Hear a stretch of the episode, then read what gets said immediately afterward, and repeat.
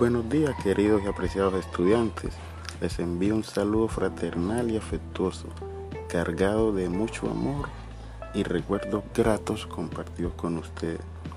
Quiero también decirles que de toda esta situación que pasamos este año, nos debemos quedar con lo más importante, como es la unión familiar, la responsabilidad con nuestro, nuestro estudio, con nuestro proceso educativo.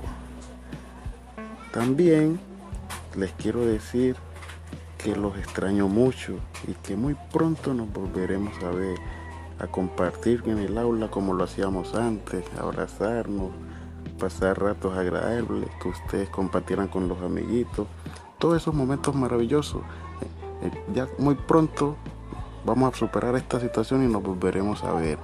Eh, los quiero mucho, saludos para todos.